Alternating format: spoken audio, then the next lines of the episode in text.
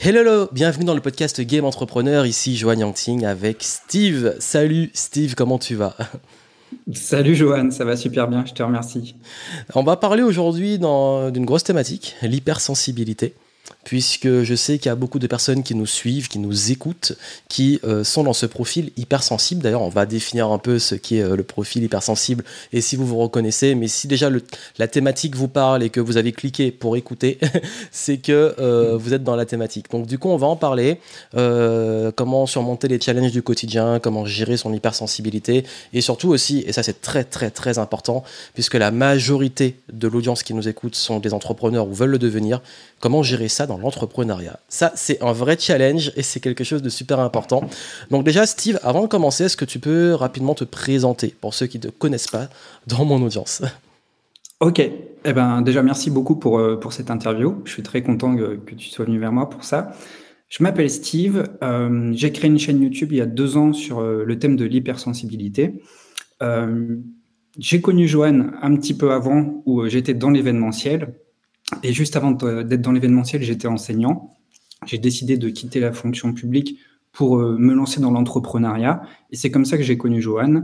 Et euh, voilà, je me suis lancé dans le marketing événementiel, les événements, etc. Et puis, bah, je me suis rendu compte euh, que c'était très compliqué à, tenir dans le temps. Ça demande une énergie folle. Et puis, la pandémie est arrivée. Ça a un petit peu annihilé tous mes projets. J'ai eu beaucoup de remises en question. À l'extérieur comme à l'intérieur. Hein. Et euh, ça, a été, euh, ça a été très bouleversant.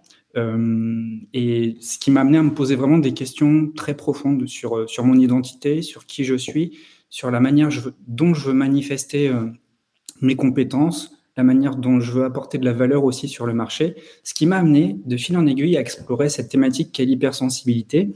Et je suis vraiment dans une démarche expérimentale, tu sais, à travers la chaîne où, où en fait, avant tout, j'explore des sujets sur les hypersensibilités pour moi, et après, je le partage avec mon audience. Et c'est comme ça que, de fil en aiguille, en fait, je suis devenu euh, créateur de contenu vraiment euh, spécifié sur cette niche-là de l'hypersensibilité, ce qui m'amène donc à, vendre des formations et à proposer des coachings ou des immersions euh, pour retrouver un petit peu plus d'équilibre dans son quotidien et en tout cas mieux conjuguer sa vie avec l'hypersensibilité. Oui, je me rappelle bien de cette époque d'ailleurs euh, quand tu te lançais. En plus, je crois que tu avais suivi certains de mes programmes, on en parlait. Tu disais que tu quittais ton job d'enseignant, tu avais commencé et boum, et après, c'est vrai qu'il y a eu tout le, chamboulement. Euh, tu avais aussi, euh, on a eu l'occasion, tu m'avais invité pour faire un événement à Lille. là, mm. le fond qu'on voit, pour ceux qui voient sur YouTube, du Game Entrepreneur Live, tu étais l'un des intervenants que j'avais appelé pour, pour l'événement. C'était génial. Ouais, et c'était justement avant qu'on soit enfermé chez nous. Euh, et, je me rappelle d'une anecdote que j'ai pas oubliée, qui avait peut-être ouvert la porte. C'est quand on était à Lille, avant la préparation de l'événement, la tournée Game Entrepreneur, c'était en 2018. Et à l'hôtel, je te disais que j'étais dégoûté parce que j'entendais ah des bruits de travaux. Ah et c'est vrai que quand on est sensible sur les sens, le bruit des travaux, la perceuse et tout, ça c'est, on, va en parler, mais ça c'était une anecdote qui m'est revenue de cette époque. c'est clair. Et en plus, tu étais en tournée, tu faisais plusieurs villes en France, dont la Belgique. Et je me souviens, c'était pas qu'à Lille. En fait, dans d'autres hôtels, tu filmais les gens par la fenêtre, tu disais, mais c'est pas possible, les mecs, ils font tous des travaux là où je suis, quoi. C'est ça. Et j'avais vraiment ce, mauvais karma des travaux. Partout où j'allais, il y avait toujours du bruit. Et moi, j'ai du mal avec le bruit. Et surtout quand on fait du contenu, parfois, je tournais des vidéos. Et au moment où tu ouvres la bouche, euh, le gars, il, commence sa perceuse. Ça, c'est un grand classique. On, va, on va en reparler des anecdotes, surtout dans l'entrepreneuriat. Euh, déjà, franchement, pour toi, c'est quoi déjà l'hypersensibilité Et pour ceux qui nous écoutent, comment ils peuvent s'identifier dedans euh, Comment s'y retrouver avec ce terme? Ok. Alors, d'après toutes les recherches que j'ai faites, en fait, euh, de ce que j'ai retenu, c'est qu'il y a dans un premier temps des prédispositions génétiques euh, qui t'amènent en fait à avoir un système nerveux plus sensible que la moyenne. Ça veut dire quoi? Ça veut dire qu'en fait, tu es réceptif à une grosse quantité d'informations que, que, tu captes dans ton environnement, notamment le bruit. Et je pense que toi comme moi, en fait, on a une tolérance au bruit qui est relativement faible.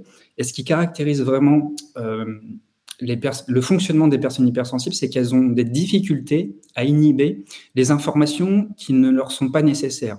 Là où une personne, on va dire entre guillemets, normopensante, euh, arrive à inhiber ce qui n'est pas utile pour elle, euh, ce qui est vraiment caractéristique chez une personne hypersensible, c'est qu'elle emmagasine tellement d'informations qu'elle sent très rapidement une submersion. Et dans la tête, au bout d'un moment, ça fait un court-circuit, ce qui donne lieu donc à de la submersion émotionnelle, parce qu'il y a une trop grande quantité d'informations, et au bout d'un moment, il y a un blackout dans la tête, ça bug, et euh, ce qui fait que bah, ça déraille, tu n'arrives plus à te concentrer, à rester focus sur quelque chose. Euh, je te donne l'exemple au restaurant, je me rappelle qu'on avait aussi mangé ensemble à Lille et on avait fait gaffe là où on mangeait parce qu'il y avait de la musique, il y avait des gens qui parlaient.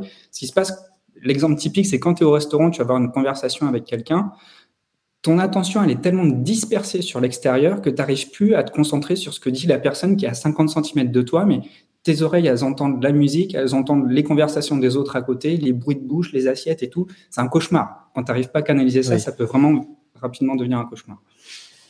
D'accord. Et, euh, et c'est vrai que, enfin, c'est vrai qu'il y a des situations, par exemple, comme tu en parles au restaurant, où tu as tellement de bruit, tellement de trucs qui se passent, même visuellement, des choses qui se passent, que tu n'arrives pas à être vraiment focus. C'était toujours. Euh, euh, ça stimule et tout. Et moi, par exemple, je sais aussi qu'avec la foule, j'ai beaucoup de mal.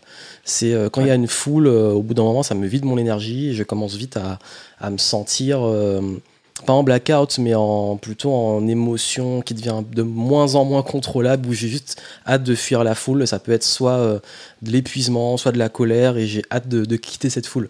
Et euh, c'est quoi pour toi les, plus grands challenges quotidiens des, euh, des hypersensibles? Si tu as des exemples, des choses qui sont vraiment des challenges qu'on rencontre au quotidien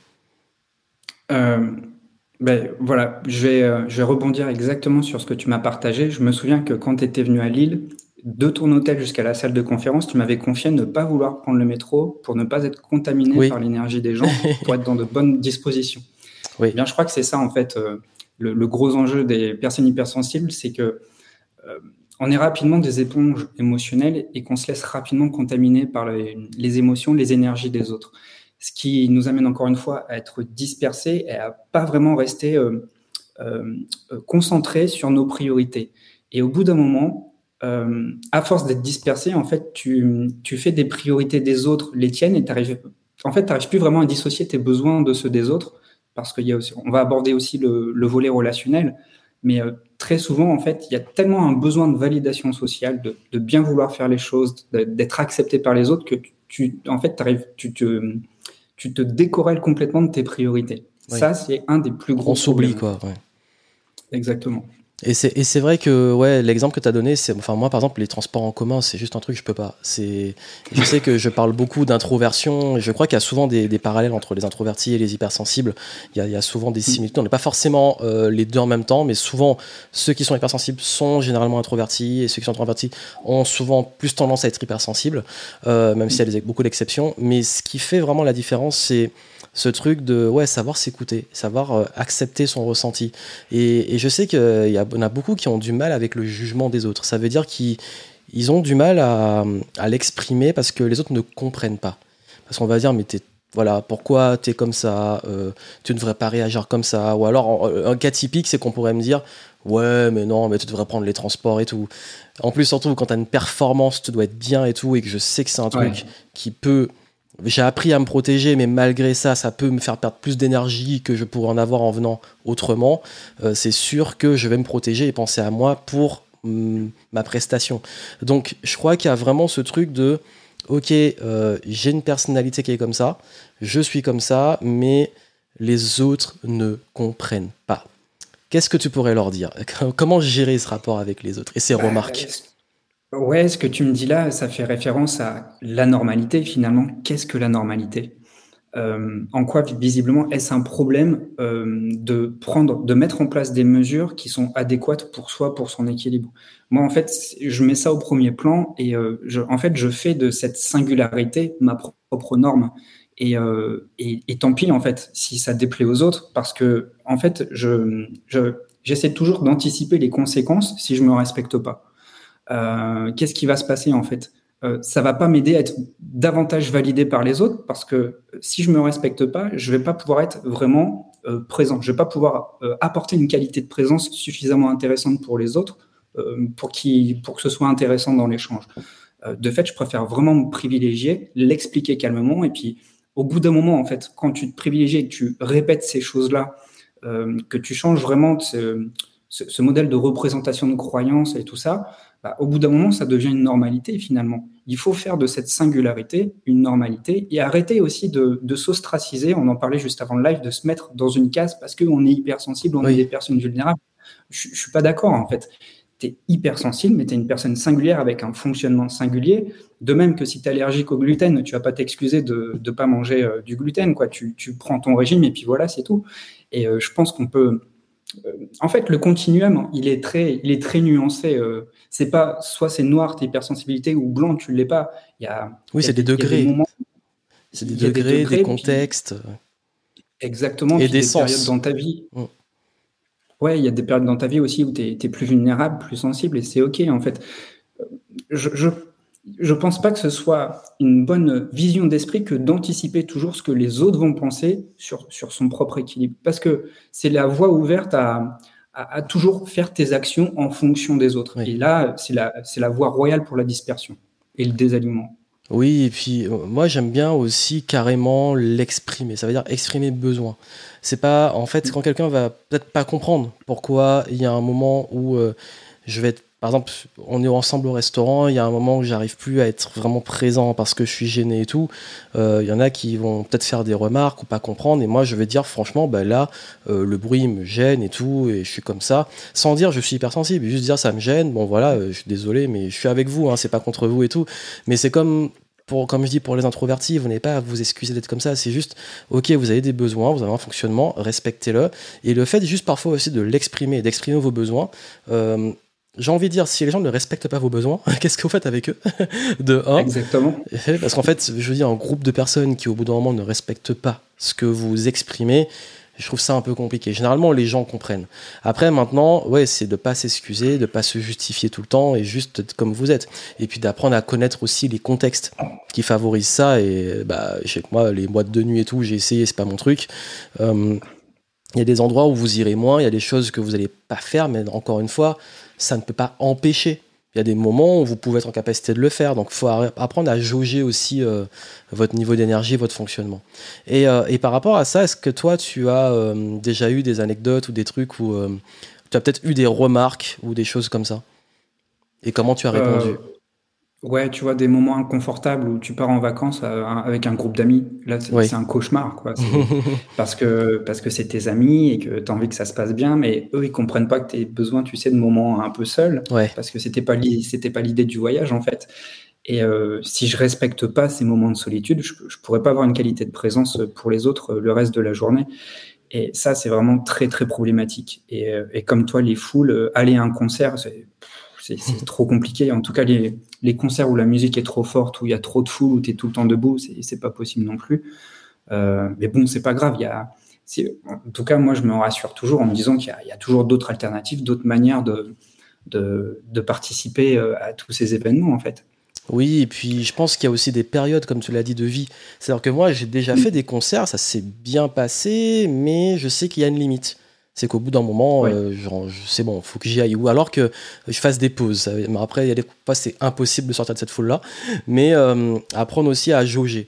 Mais c'est vrai que, ouais, après, il y a plein de choses qu'on peut faire. Et puis, en fait, ce que les, qu'on parlait de rapport aux autres, c'est qu'il n'y a pas qu'une façon de s'amuser. C'est-à-dire qu'il y a des choses qui, où on est très bien, on est très heureux et on, on s'amuse, sans forcément que ça soit la vision que, on va dire, beaucoup de gens ont. C'est-à-dire que par exemple, une soirée posée en petit comité, avoir des bonnes discussions et tout, on sent un gros kiff. Pour d'autres, ça va être s'éclater dans un bar et tout. Donc, il y a chacun son truc.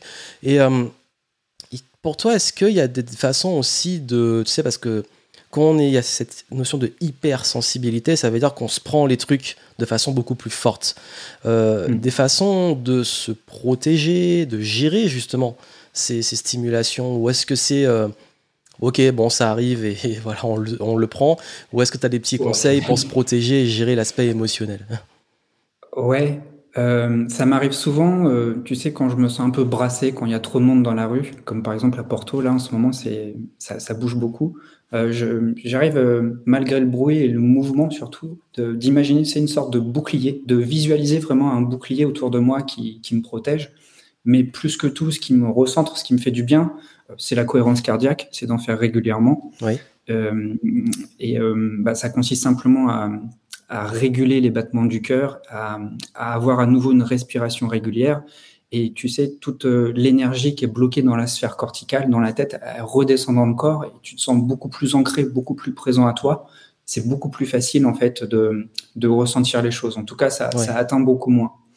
Je, encore une fois, bon là, je suis tout seul dans ce voyage-là, mais euh, voilà, je travaille beaucoup, mais je m'accorde des moments à l'extérieur où, pareil, euh, je suis tout seul, je cherche pas à socialiser et je pratique des moments de pleine présence. Je parle pas de méditation, je parle pas de recherche d'illumination, de voilà, juste un moment en fait, comme un petit vieux, tu sais, sur son trottoir, euh, qui, qui, regarde en fait la vie couler devant lui et ou être en présence d'une fontaine et puis juste me laisser absorber par l'eau et euh, mais vraiment être vraiment présent et attentif à, tout ce qui se passe dans mon corps. Et ça, ça me permet vraiment de, de réguler cette agitation à l'intérieur.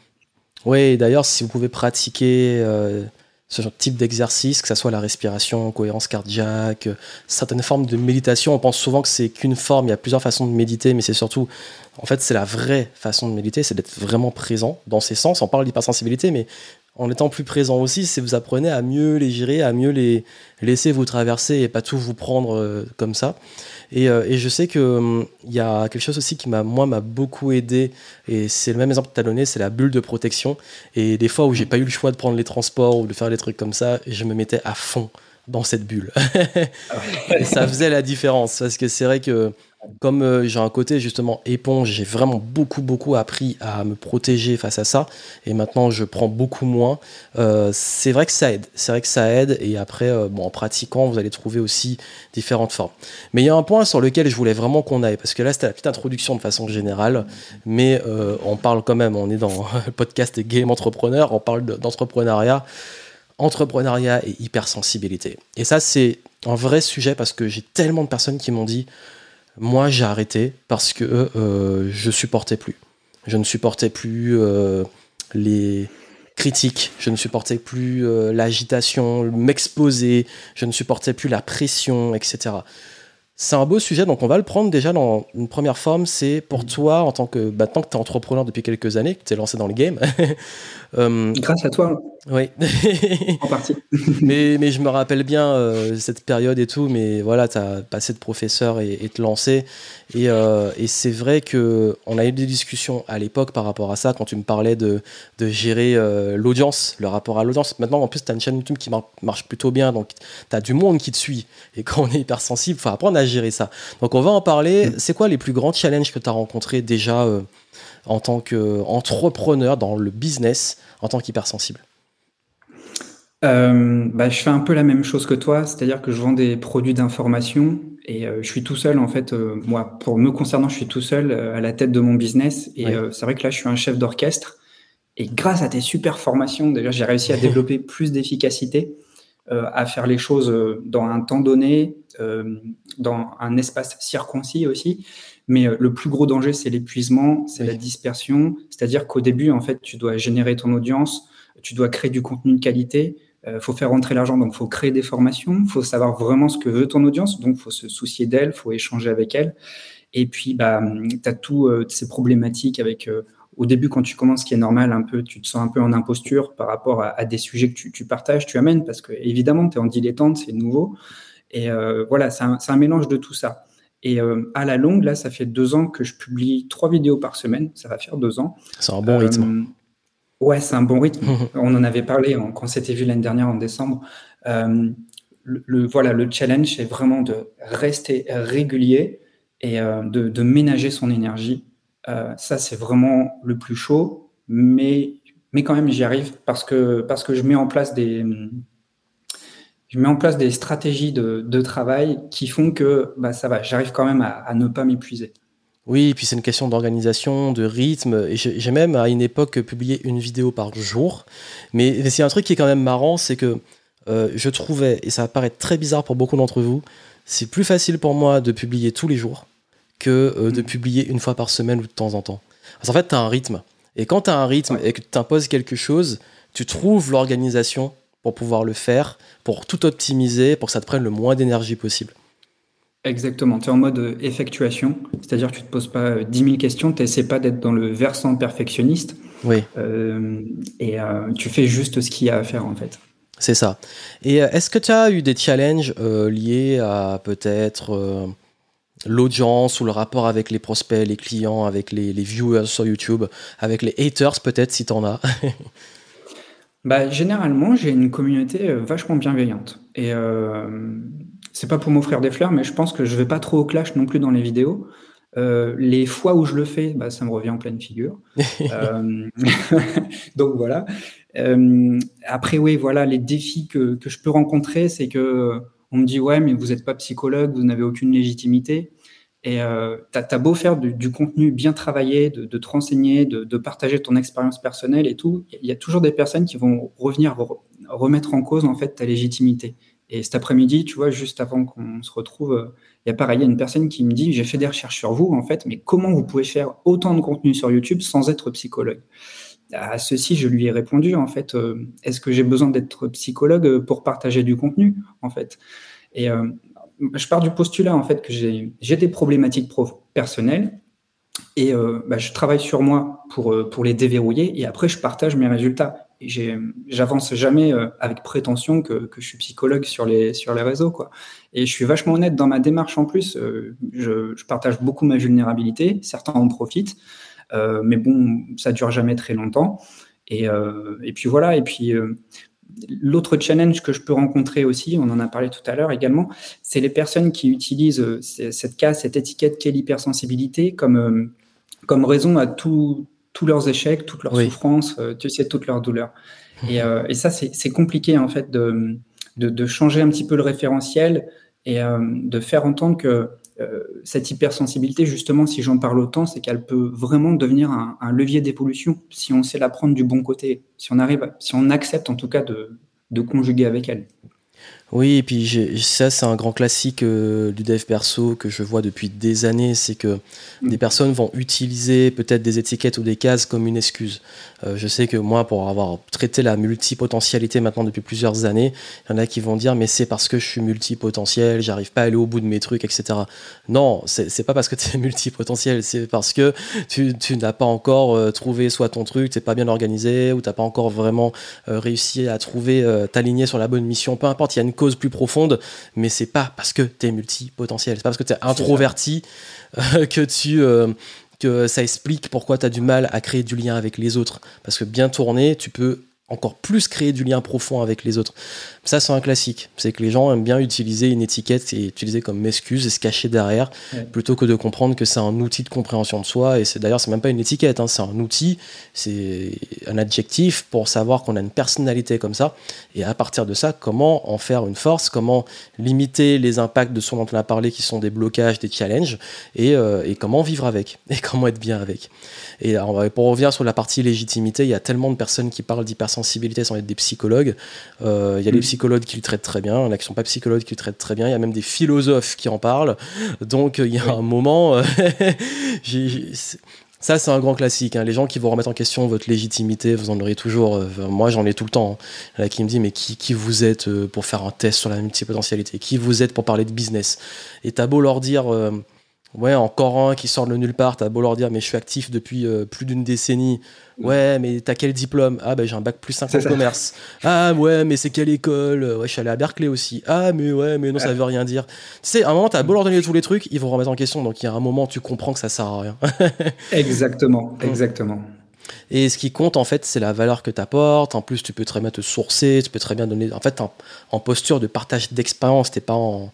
pas, en plus, c'est pas le même rôle qu'un psychologue. Un psychologue va pas faire des vidéos YouTube. Tu peux être psychologue, faire des vidéos, mais tu peux pas traiter des cas de psychologie en vidéo parce que c'est un échange. c'est comme euh, tu fais pas un consulting à travers une vidéo. Une vidéo, tu te donnes des conseils, mais t'es pas en mode échange avec la personne personnalisée. Donc ça, mais bon, on va pas rééduquer le Internet, mais déjà, euh, c'est une réalité. Et est-ce que tu as aussi, euh, est-ce que tu arrives à gérer, ça va la, de façon globale, l'audience? Ça veut dire, euh, si tu es beaucoup sollicité, tes clients qui t'envoient des messages et tout, est-ce que tu arrives à bien les gérer ou est-ce que c'est parfois un peu dur dans l'aspect émotionnel? Ouais, ça peut être dur par moment parce que je déteste laisser des personnes en attente. Euh, c'est très égocentré en fait, mais je t'en ai déjà entendu parler pas mal en fait. c'est que tu vois, dès que je reçois des commentaires, en fait, je, je, déteste en fait laisser mmh. les commentaires sans y répondre parce que je déteste l'accumulation. Donc je me dis mmh. au plus vite je le fais, au plus vite je m'en débarrasse. Ce qui fait que des fois, ça m'arrive de répondre à des commentaires à 23h ou minuit si je dors pas. Et ça, c'est pas bien. C'est pas bien du tout. parce pas bien que je me respecte pas. Ouais, ça, ça euh. c'est vrai que c'est quand tu as ce truc-là, ça fait un peu presque comme, comme, une sorte de FOMO et en même temps de, de tâches non accomplies. Euh, moi, ce qui m'a aidé à sortir de ça, c'est vraiment de m'imposer un cadre euh, juste pour le faire. Pendant ce moment-là, je fais ça et le reste du temps, bah, je sais pas adapté à ça. Mais je sais que quoi qu'il arrive, il y aura ce moment qui va arriver et ce moment-là, je vais traiter ça. Le fait de savoir que ce sera traité, c'est ok. Si tu sais pas quand tu vas le traiter et que tu vas absolument répondre, euh, voilà. Mais c'est vrai qu'on peut vite être submergé et je sais qu'il y a beaucoup, beaucoup d'entrepreneurs qui sont dans ces profils-là qui, qui sont tellement accessibles, tellement ouverts, qui veulent tellement répondre qu'au bout d'un moment, ils, ils se disent C'est bon, je plaque tout, foutez-moi la paix, plus personne ne me parle. c'est ça, euh, tu as l'entourage aussi. Moi, c'est mon entourage qui, qui me fait rendre compte de ça en me disant Mais tu as tout le temps le nez dans ton travail, il faut que tu décroches parce que là, c'est vrai que ça m'enlève aussi. Euh, c'est le problème en fait d'être solopreneur et de travailler sur le web. C'est Moi, en tout cas, j'ai du mal à décrocher. Ça, c'est un de mes gros points de vulnérabilité. J'ai énormément de mal à décrocher de, de, mon travail. Oui, mais c'est quand même important de le faire parce que même pour la créativité, même pour son rythme personnel, euh, tu as plus de plaisir à revenir parce que quand tu commences à saturer, parfois tu peux même, surtout quand tu es sensible, tu peux commencer euh, malgré toi, c'est vraiment ta perception, euh, parfois même à détester les gens. Alors que c'est pas contre eux. Mais c'est juste que tu vois tellement de trucs, et tellement, euh, t'en prends tellement de, commentaires, d'échanges et tout, que t'en peux plus des gens. et tu te dis, bon, là, c'est bon, j'aimerais bien être en paix. Donc c'est important d'avoir ces moments de paix, justement, de déconnexion. Et, au-delà de ça, est-ce que tu as déjà aussi, enfin ça c'est un point aussi que j'ai vu pas mal de la part des hypersensibles euh, dans l'entrepreneuriat, c'est la gestion, le rapport, euh, là on a parlé de l'audience, des clients et tout, le rapport au marché, à la concurrence. Euh, et je sais que beaucoup ont du mal et abandonnent parce qu'ils ont un dilemme de valeur, un décalage de valeur. Cela dit, toi, tu avais une posture vulnérable, tu fais de ton mieux, etc. Mais il y en a quand même dans tous les marchés, surtout ces thématiques-là, qui racontent pour le coup vraiment n'importe quoi ou qui profitent un peu de la faiblesse des gens. Euh, comment tu arrives à gérer ce rapport avec ton marché? Quel est le rapport que tu as avec eux? Euh, encore une fois, j'applique un conseil que, as, que tu donnais. Et à l'époque, je me souviens quand j'étais dans le marketing événementiel, je, je, le faisais parce que je savais le faire, mais j'étais pas à ma place parce que j'aimais pas tant que ça. Et mon gros problème, c'est que je regardais tout le temps ce que faisaient les autres. Et au bout d'un moment, ça, ça, te contamine tellement que tu n'arrives plus à, à vraiment euh, euh, mettre en avant l'essence de ton message parce que tu te dis ah un tel il a dit ça de cette manière-là, un tel il a dit ça de cette manière. Et quand j'étais dans le marketing, c'était un cauchemar, je te jure, parce que j'avais j'avais trop de mal en fait à, me positionner. Et au lieu de parler de moi, je reprenais les mots, les expressions, les, les formules des autres, ce qui me ressemblait pas du tout. Et à partir du moment où voilà, j'ai parlé d'hypersensibilité, effectivement, il y a beaucoup de concurrence. Tu as des gens comme Fabrice Midal, euh, tu as Antoine Pétavin qui peut l'aborder, tu as, as, plein d'autres youtubeurs que je connais pas trop, euh, qui commence à avoir une bonne audience qui en parle aussi. Mais si je commence à regarder ça, moi, je vais complètement me perdre. En fait, je vais, je vais plus savoir pourquoi je fais ça. Et c'est justement là où on met le doigt où c'est important, c'est de savoir pourquoi. Pourquoi tu fais les choses, pourquoi tu transmets ton message et ton pourquoi il part de, de l'intérieur. Et ton intérieur, bah, il se crée avec ton histoire, avec tes valeurs, avec tes convictions. Et c'est ça qu'il faut partager. Il faut absolument pas se disperser et, en tout cas, emprunter du contenu ou des choses qui t'appartiennent pas. Oui, et puis surtout que chacun a une personnalité, un, comme on appelle un branding, une, approche qui va être différente. Euh, je sais pas, un Fabrice Midal, il, va, il va bon, c'est vrai qu'il est très connu depuis très longtemps, mais il va attirer un certain type de profil, et peut-être que d'autres vont venir vers toi, et qui vont peut-être s'y retrouver dans les deux, et peut-être dans un et pas dans l'autre, et vice versa. Et en fait, c'est ça qui est bien, c'est que, enfin, même moi qui suis dans une thématique où c'est ultra concurrentiel, moi je sais à qui je parle, à qui je parle pas, quelles sont mes valeurs. Euh, j'essaie de pas trop regarder ce que font les autres, parce que un, ça, ça me saoule et deux, euh, ça influence, comme tu l'as dit, tu tout le temps, dès que tu vois un truc, tu as envie de réagir. Tu es en mode réactif, réactif, réactif. Ah, il a dit ça, il a raconté une connerie, donc du coup, je vais faire un contenu pour euh, contre-attaquer. Mais en fait, t'es pas dans une posture de création. T'es pas focalisé sur l'essentiel, c'est euh, c'est quoi ton message, c'est quoi ta cause, comme tu l'as dit, ton pourquoi, et surtout, c'est qui ton audience, c'est à qui tu parles, à qui avec qui tu as envie d'interagir. Donc, je crois que c'est Ouais, c'est pertinent ce que tu dis parce que dans l'entrepreneuriat, quand on est très sensible comme ça, on peut vite se, aspirer son énergie en étant à l'extérieur à voir les concurrents, à voir euh, ce que font, euh, bah, trop vouloir aussi répondre à tous les clients ou à l'audience. Euh, il y a une erreur aussi qui vient souvent, c'est de tout le temps vouloir, dès que les clients ou l'audience demandent quelque chose, de toujours vouloir répondre tout de suite. Et dans l'événementiel, je pense que tu as dû le, réaliser, c'est que ah, les gens, ils demandent des trucs, ils demandent des events et tout, et quand tu le fais, bah, c'est les premiers à avoir aquaponé et pas être disponible. Ça, c'est un classique. Oui. Et du coup, là maintenant, euh, je voudrais savoir c'est quoi euh, en gros tes euh, futurs projets, c'est comment tu vois l'avenir dans ton activité sur cette thématique-là, mais aussi de façon plus globale? Bah, en fait, tu vois, j'aborde l'hypersensibilité, mais j'aborde surtout des thématiques satellites à l'hypersensibilité, notamment la confiance en soi, l'intelligence émotionnelle, la gestion du stress, la gestion de la colère, euh, l'affirmation de soi, trouver sa vocation. en fait, j'arrive toujours à, corréler plein de thématiques satellites autour de ça. Donc j'ai envie de continuer parce que c'est mon cheminement personnel. Euh, je pense que par la suite, dans le cheminement logique des choses, quand je deviendrai papa, bah, j'aborderai euh, la parentalité, tu vois. Ça, c'est des choses qui m'intéressent. Et puis, pour la mise en forme, j'ai déjà fait l'année dernière des immersions, mais en one-to-one, en individuel je voulais me chauffer comme ça pour, euh, bah, pour développer ma zone de confort, commencer petit toujours. Et je pense que là, j'ai vraiment envie d'accueillir des petits groupes, mais vraiment pas, pas grands. Hein, bah, de toute façon, ta, thématique, tu pourras pas faire des, des, grands trucs avec de la grande musique où tout le monde tape dans les mains. Donc là, c'est sûr. Ah ouais, clair. je, parle, je parle même pas d'événements, là. Je parle vraiment de petites conférences. Ça me plairait vraiment. Euh, enfin, des, petits, des petites immersions plutôt sur une journée ou sur un week-end dans un cadre naturel. Tu vois, la campagne, ça pourrait être cool. Et puis, euh, et puis j'aimerais bien m'intéresser, euh, à, l'instar de, de, ce que tu avais fait avec le game entrepreneur, à en fait avoir une approche transversale et en fait à, s'intéresser à des artistes, à des écrivains et tout ça. Pas que, pas que des entrepreneurs ou pas que des personnes dans le dev perso, mais vraiment des personnes euh, qui ont illustré à travers leur parcours de vie vraiment le, développement d'une force manifeste qu'ils ont su vraiment développer. Oui. Et ça, ça m'intéresse. Et, c'est vrai en plus qu'il y a beaucoup, beaucoup de, grands artistes et tout qui sont très sensibles et qui euh, utilisent ça pour, euh, pour créer. Euh, et encore une fois, le, grand message que j'ai envie, parce que toi, tu abordes beaucoup l'hypersensibilité, j'aborde beaucoup, moi, l'introversion, la multipotentialité. Et c'est des thématiques, en fait, où, comme on vous l'a dit, le but, c'est pas de vous coller des étiquettes ou mettre dans des cases et tout. C'est de comprendre un fonctionnement qui est souvent considéré comme atypique. Heureusement, aujourd'hui, avec des gens comme toi et, euh, d'autres, euh, ça commence à être plus reconnu. Et les gens commencent à de plus en plus l'assumer, le comprendre et, et c'est accepté. Peut-être que bientôt, ce sera plus être atypique, ce sera être juste euh, un être humain normal et c'est ce qu'on a envie, en fait. Et c'est ce que je pense, en fait, finalement. Ben oui, nous sommes tous. Bah oui, et c'est ça, c'est que c'est atypique parce que la société pour l'instant le met un petit peu à part, mais en fait, ce sera accepté. Euh, c'est là que ça permettra justement de comprendre que vos différences c'est une force et que cette personnalité-là peut être utilisée pour euh, manifester des belles choses. Est-ce que tu auras un conseil, un mot euh, pour finir à, à transmettre à ceux qui nous écoutent?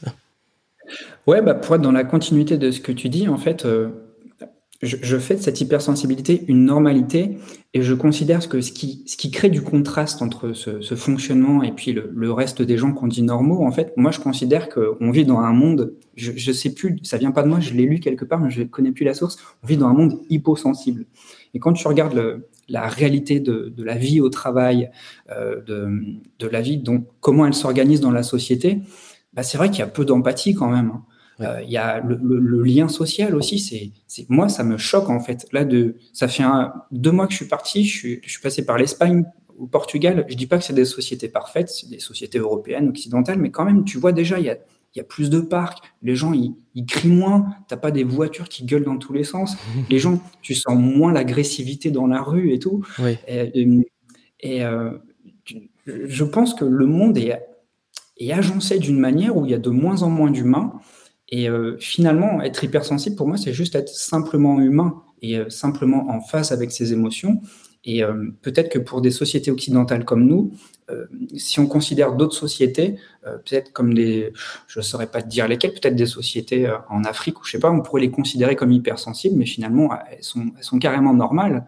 tu regardes les pays latins, c'est des gens qui sont énormément dans, dans, l'expression des émotions, dans, l'empathie, dans le lien social. C'est pas des gens atypiques, anormaux, c'est juste des gens qui, vivent et qui se laissent traverser beaucoup plus facilement par, par leurs émotions.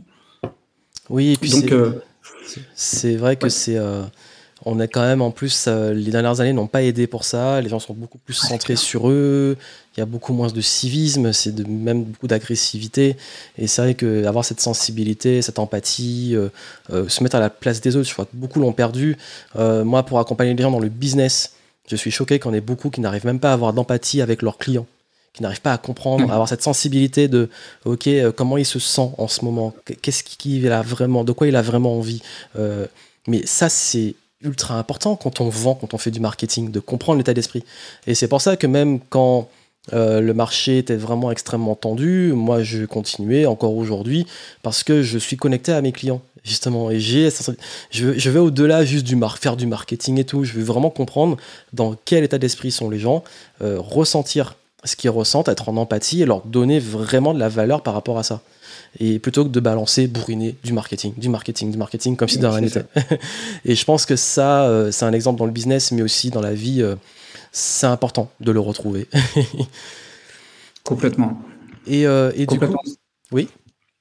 Ouais, c'est ce qui permet de toute façon de créer du, contenu de qualité. Ça, encore une fois, ça, c'est ton secteur, c'est vraiment une manière de se différencier en, mettant en place cette singularité, cette manière d'être qui est vraiment personnelle. Oui. Et euh, je pense que c'est ce qui fait justement la différence. Parce que personnellement, je ne m'estime pas un grand orateur. Mes vidéos, c'est vraiment pas de la grande qualité. Je suis pas vidéaste. Je suis pas, je suis pas youtubeur non plus. Je suis juste quelqu'un qui, qui partage des choses euh, avec sincérité, autant que je peux, en tout cas sur, sur les réseaux. Et c'est ça, je pense, qui, qui m'a permis de tirer mon épingle du jeu quand j'ai commencé à faire du contenu sur la chaîne.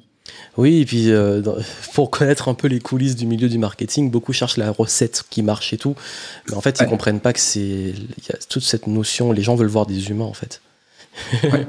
c'est ça, ils veulent juste des humains à qui faire confiance. Donc euh, la confiance, c'est de l'humain. Donc c'est vrai que c'est pour ça que c'est faire revenir ça et l'assumer, c'est bien. Euh, bah, du coup, où est-ce qu'on peut te retrouver? Est-ce que tu as une actualité à partager pour la suite? Eh bien, simplement sur la chaîne YouTube Steve Jorion, c'est écrit en majuscule. Et puis, et puis voilà, c'est tout. C'est mon canal principal d'expression. J'aurais pu en avoir d'autres, mais je préfère me concentrer sur, sur ce qui est fluide, sur ce qui marche. Et puis sur Facebook, euh, sur Facebook, sur euh, YouTube, vous pourrez voir aussi, il y a des liens Telegram si vous voulez un petit peu voir les coulisses. Je partage des audios dans mes voyages et tout ça. Et, euh, puis voilà. Puis en ce moment, je crée du contenu sur la gestion de la colère. Et c'est la thématique du moment. Et chaque mois, je change de thématique. Et donc, si vous êtes intéressé, bah, vous verrez l'évolution au fil des semaines. Super, bah, je mettrai les liens en descriptif. En tout cas, merci beaucoup. C'était un petit partage. C'est vrai que c'est un énorme sujet, donc j'ai voulu qu'on aborde les, points principaux. Mais si vous avez des questions, n'hésitez pas à, euh, si vous regardez sur YouTube, à les mettre en commentaire. Et si vous avez écouté en podcast, à les envoyer, que ce soit sur Instagram ou aller sur YouTube pour les poster. Et on sera ravis avec Steve d'y répondre. Merci à toi. merci, merci. Est-ce que tu as un dernier mot pour finir, pour clôturer? Euh, restez fidèle à, vous-même et essayez pas de.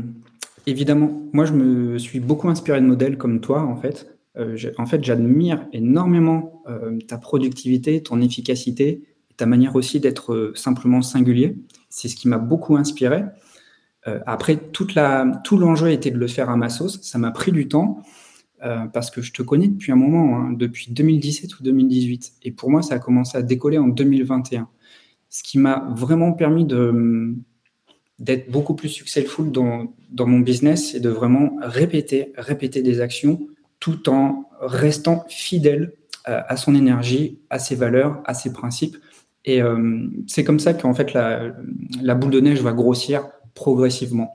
Et il y a évidemment un travail de patience pour être sûr d'être dans la bonne direction, encore une fois, il faut rester fidèle à soi-même et ne pas essayer de reproduire des modèles que vous voyez à gauche ou à droite, mais faire les choses à votre manière, évidemment en s'éduquant au préalable pour avoir les, bons outils, la bonne manière de les utiliser. Mais après, faites-vous confiance. Il n'y a pas une manière de faire, il y a autant de personnes que de manières de, de partager de la valeur ou du contenu. Et c'est ça qui fait vraiment la richesse, c'est qu'on recherche de la proximité. Les gens cherchent simplement à pouvoir s'identifier. Donc, si vous êtes en mode automatique en train d'essayer de ressembler à quelqu'un d'autre, ça va être froid, ça va pas être euh, consistant. N'ayez pas peur d'être imparfait. C'est justement tout. Ça ne veut pas dire qu'il faut bâcler le travail, mais c'est toute votre imperfection, tout ce qui est un petit peu bancal qui va vous rendre beaucoup plus humain. Et euh, n'hésitez pas à jouer dessus avec sincérité et à vraiment en faire un facteur de différenciation. Voilà. Ben, merci beaucoup. Soyez vous-même. Merci Steve. à bientôt dans un nouvel épisode. Et en tout cas, ben, je vous remercie euh, d'avoir écouté le podcast. Et euh, n'oubliez pas, n'hésitez pas à laisser vos petits retours, vos likes sur YouTube, vos étoiles sur iTunes. Et moi, je serai très heureux de vous retrouver dans les prochains épisodes. À très bientôt. Ciao.